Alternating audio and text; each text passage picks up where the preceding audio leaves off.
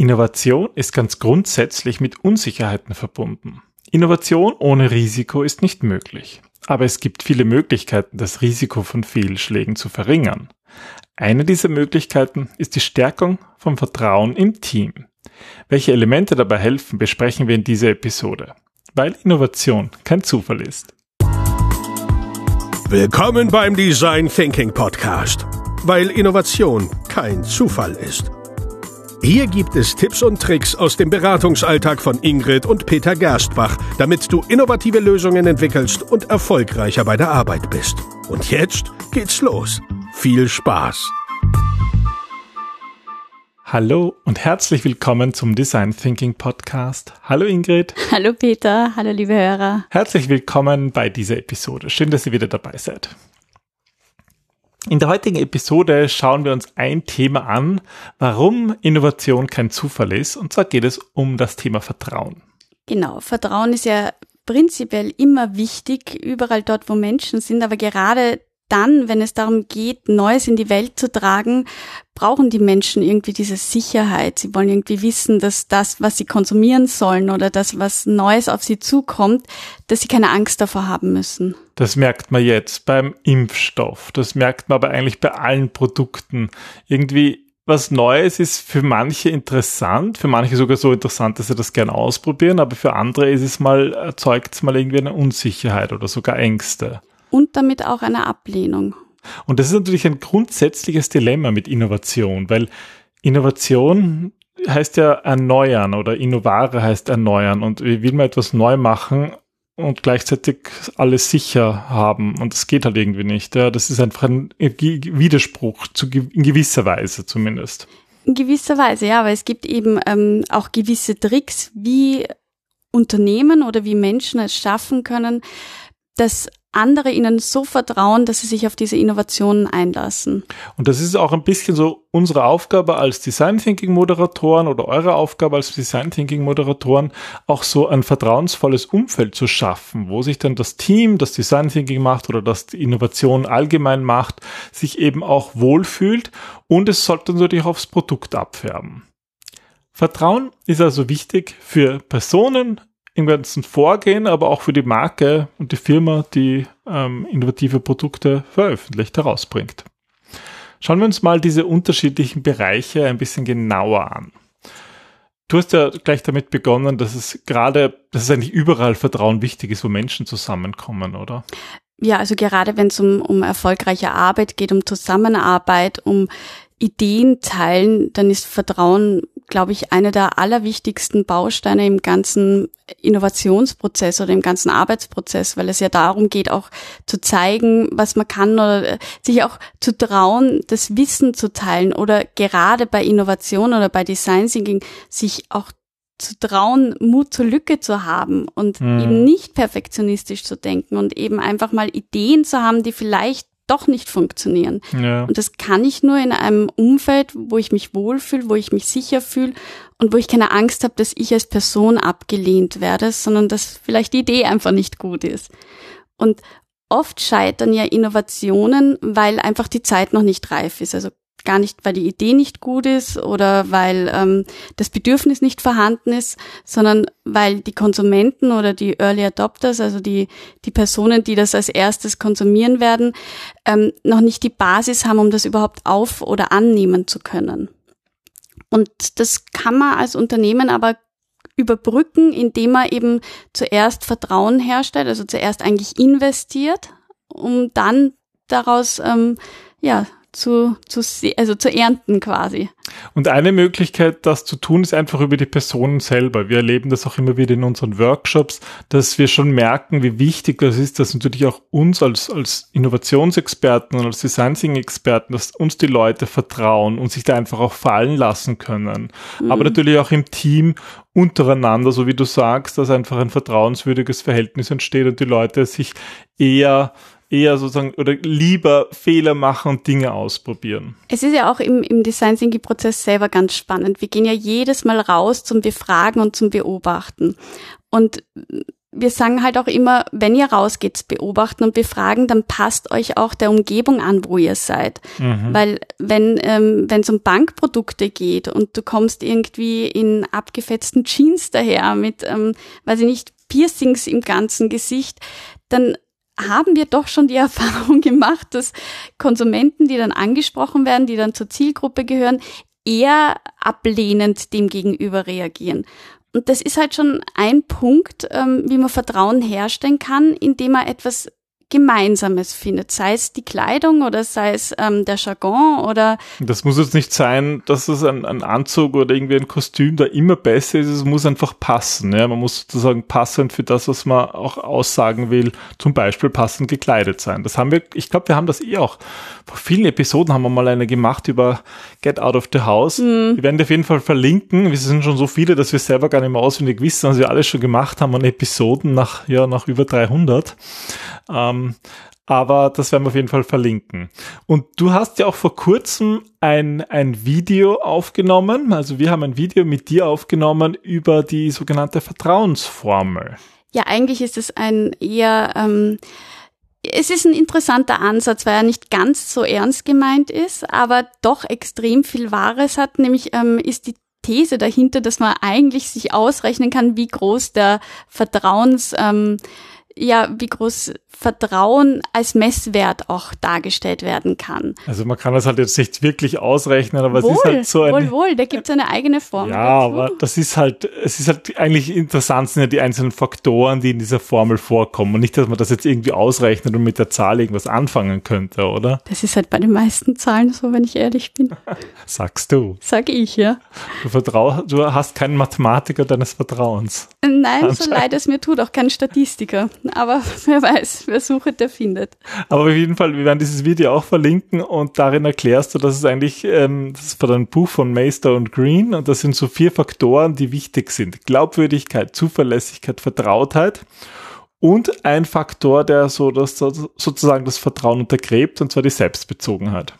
Genau. Und ähm, das Spannende ist, das Vertrauen eigentlich ähm, deswegen so schwierig ist, weil es dauert, bis man das aufbaut. Also Vertrauen ist, ist eine Eigenschaft, die man nicht von heute auf morgen geschenkt bekommt, sondern das ist etwas, wo man wirklich Arbeit investieren muss. Deswegen tun sich Unternehmen ähm, keinen Gefallen, wenn sie sagen, naja, es ist uns eigentlich egal, ob uns der Konsument vertraut oder nicht, Hauptsache wir machen Gewinn.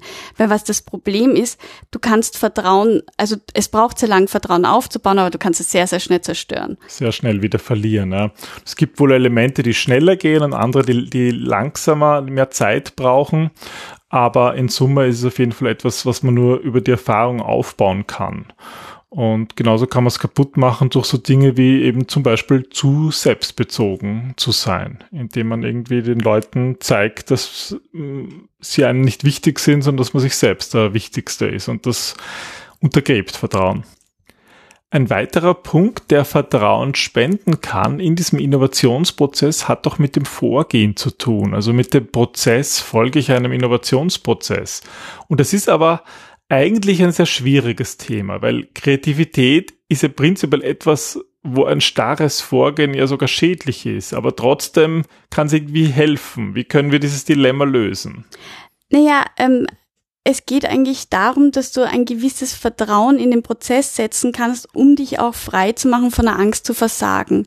Weil wenn etwas äh, nicht funktioniert, dann ganz oft, weil wir uns selber im Weg stehen, weil wir glauben, wir machen Fehler oder wir werden als dumm gehalten oder ähm, was auch immer und, und dann halten wir unsere Ideen zurück. Und Design Thinking ist ein ähm, sehr offener Prozess im Grunde, weil du ja innerhalb der Prozessschritte die Methoden ganz stark variieren kannst, aber es gibt trotzdem so ein gewisses Vorgehen vor, das so wie, ich sage immer, es ist wie bei einer Straße die Leitplanken. Also es hilft dir irgendwie nicht nach links und nicht nach rechts abzudriften, sondern auf dem Weg zu bleiben. Wenn einmal ein Stein oder ein Ast im Weg liegt, kann man irgendwie schon ausweichen, aber genau, es man, genug Platz. es kriegt, gibt trotzdem so einen Weg vor. Und ich glaube, das ist wichtig, weil es gibt ja auch so Innovationsprozesse, die extrem strikt sind und vielleicht gibt es Bereiche, wo das sogar gut ist, aber wir haben schon die Erfahrung gemacht, dass es am besten ist, wenn man einfach auch diese, diese Lockerheit bekommt und die kriegt man einfach nicht, wenn man genaue Vorgaben hat, zuerst A, dann B, dann C. Ja, wobei, dann muss man auch wieder zur Vertrauensformel zurückgreifen, weil was da halt auch hilft, ist, wenn jemand sehr viel Erfahrung mit dem Design Thinking Prozess hat, weil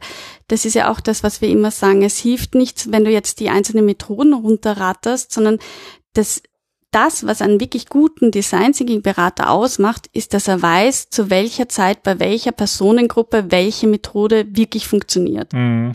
Und das ist etwas, da brauchst du auch Erfahrung, da musst du lernen, da musst du mal auf die Schnauze fallen, um wieder aufzustehen. Und wenn du die, wenn du die Erfahrung hast und das weitergeben kannst und zum Beispiel, ja, sei es jetzt ein Zertifikat oder eben Bücher wie bei uns oder irgendwelche Dinge vorweisen kannst und vertrauen dir halt auch die Leute mehr und dann funktioniert auch dieser Innovationsprozess mehr, weil die Leute sozusagen loslassen können und mhm. nicht denken, ah, oh, ist jetzt der Berater, macht er das jetzt überhaupt gut und, und gar nicht im Kopf vor sich ab, das abschalten können, sich frei machen können. Ja, weil es zeigt halt auch, dass man sich intensiv mit einem Thema auseinandergesetzt hat und dass man da viel Zeit investiert hat. Und normalerweise investieren wir nur Zeit für Dinge, wo wir äh, uns auch interessieren dafür. Also wir, wir können euch wirklich empfehlen, euch dieses Video anzusehen, weil es, glaube ich, echt dabei hilft, dieses wichtige Thema Vertrauen irgendwie greifbar zu machen und ganz mit konkreten Tipps auch sich anzuschauen, wie kann ich das verändern.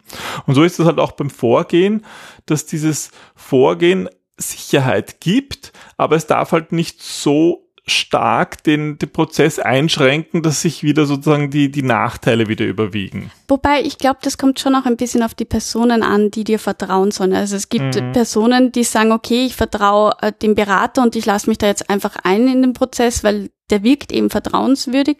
Und es gibt Leute, die sagen, ich vertraue eher dem Prozess und deswegen ja. möchte ich genau die Prozessschritte wissen, genau ähm, vorausplanen können, was passiert, um das Risiko, das eigene zu minimieren. Das erinnert mich irgendwie an, von vor kurzem ähm, wurde ich ja mal gefragt, ob ich die AstraZeneca-Impfung nehmen würde. Und diese Person vertraut da irgendwie meinem Urteil, weil ich mich halt viel mit dem ganzen Coronavirus und so beschäftigt habe. Und ich persönlich würde eher so, sag mal, Institutionen vertrauen und und, und weniger jetzt einzelnen Personen. Ja, wobei da muss man sagen, also ich kenne wirklich niemanden, der sich so intensiv mit dem Thema beschäftigt hat und ähm, auch so viele unterschiedliche Quellen hat. Also ich verstehe schon, warum diese Person da deine Meinung einholt, weil sie halt auch weiß, dass du dich da sehr lang damit beschäftigt hast. Na eh, aber es ist halt sozusagen unterschiedlich. Es gibt halt Leute, die vertrauen mehr den Personen und anderen mehr dem mm. Prozess, sage ich mal. Da gibt es vielleicht unterschiedliche Schwerpunkte und die naja, muss man auch beachten. Du vertraust ja auch Marken, oder? Natürlich, ja. Also ich weiß nicht, wenn ein Elon Musk ein neues Produkt hat, dann ähm, schätze ich mal, dass einer der ersten Early Adopter Peter Gersbach heißt. Das stimmt, ja. Also gerade aber gut, beim Elon Musk muss man doch sagen, der hat also auch so einen Track Record. Ich meine, ich habe PayPal genutzt, da wusste ich noch nicht einmal, dass das von Elon Musk erfunden worden ist und da kannte den ja eigentlich noch niemand. Ja. Und naja, jetzt haben, fahren wir einen Tesla und bin recht begeistert von, von dem Produkt und sehe da viele Zukunftschancen. Und vor kurzem habe ich mich auch eingetragen für die für das, für das Internet, für das Starlink-Internet, einfach weil ich das, weil ich es spannend finde. Und ja, solange ja, du keine, keine Raumfahrt buchst, bin ich ja schon beruhigt. Ach so, ich könnte ja auch ja. zum Mars. Eine Mondumrundung kann man sich schon eintragen, glaube ich. Meine Karte, ja, bitte. das wäre doch cool. Ja. Aber das stimmt, ja, da vertraue ich eigentlich auch einer Person, die irgendwie gezeigt hat, dass sie innovative Produkte an einem, äh, entwickeln kann mehr als eigentlich den Prozess, weil den kenne ich gar nicht so. Ja, ja. den Entwicklungsprozess bei Tesla ja. oder SpaceX, den kenne ich eigentlich gar nicht. Na, du hast schon recht. Ja, vielleicht ist es ja wirklich so, dass es immer so ein, so ein Kontinuum ist und es eine Mischung ist aus Vertrauen in Personen und Vertrauen in das Vorgehen. Aber letzten Endes ist immer dieser Zeitfaktor so wichtig. Also ähm, man sagt zum Beispiel, dass eine Innovation, etwas, was ganz, ganz neu ist, von Menschen dann angenommen wird, wenn es zwischen zwei bekannten Dingen gelegt wird. Also ähm, nehmen wir ein Musikstück. Wenn ein Musikstück eine vollkommen für uns neuartige Melodie hat, die jetzt gerade nicht so bekannt oder beliebt ist, dann machen das Radiosender oft so, dass sie ein ganz beliebtes Musikstück nehmen und dann ähm, das Neue und dann wieder ein, ein äh, beliebtes. Und diesen Prozess wechseln sie so lange ab, beziehungsweise verlängern sie dann immer mehr, dass sie immer mehr dieses Neue einfließen lassen und das, das Alte reduzieren, dass die Menschen sich dran gewöhnen. Das heißt, du baust irgendwie auch so einen Gewöhnungseffekt auf für Dinge, die neu sind bei gewissen Produkten. Das hat natürlich auch etwas mit Vertrauen zu tun. Und vor allem wieder mit der Zeit. Hm. Also ich glaube, man, man sieht daran schon ganz gut, dass es ein sehr, sehr vielschichtiges Thema ist, ähm, aber nichtsdestotrotz ein enorm wichtiges. Und ich glaube, gerade auch dieses Vertrauensthema ist etwas, wo man einfach selber an sich arbeiten kann mhm. und sich auch bewusst überlegen kann, wo, wie kann ich meine Firma, meine Organisation dabei unterstützen, dass sie vertrauenswürdiger angesehen wird, weil dann klappt es halt auch eher mit Innovationen. Ja, weil dann die Zusammenarbeit besser funktioniert und die Zusammen, also Innovation hängt eigentlich immer, der Erfolg von Innovation hängt eigentlich immer von den Menschen ab, die daran arbeiten. Und deswegen nutzen wir auch in diesem Jingle von unserem Podcast diesen, dieses Motto, weil Innovation kein Zufall ist, weil es halt wirklich nicht so ist. Es hat natürlich viele zufällige Elemente, aber man kann sie halt beeinflussen. Mm, man kann sie reduzieren. Und das macht irgendwie auch Spaß, an diesen Hebeln zu spielen und zu arbeiten und zu versuchen, das Beste daraus zu holen. Mm. Schöner Abschluss. Dann wünschen wir euch viel Erfolg dabei und ähm, wir verweisen nochmal auf das Video, das ist wirklich sehenswert. Ich finde, das hast du sehr schön gemacht. Dankeschön. Und wir freuen uns bis aufs nächste Mal. Bis dann. Tschüss. Tschüss.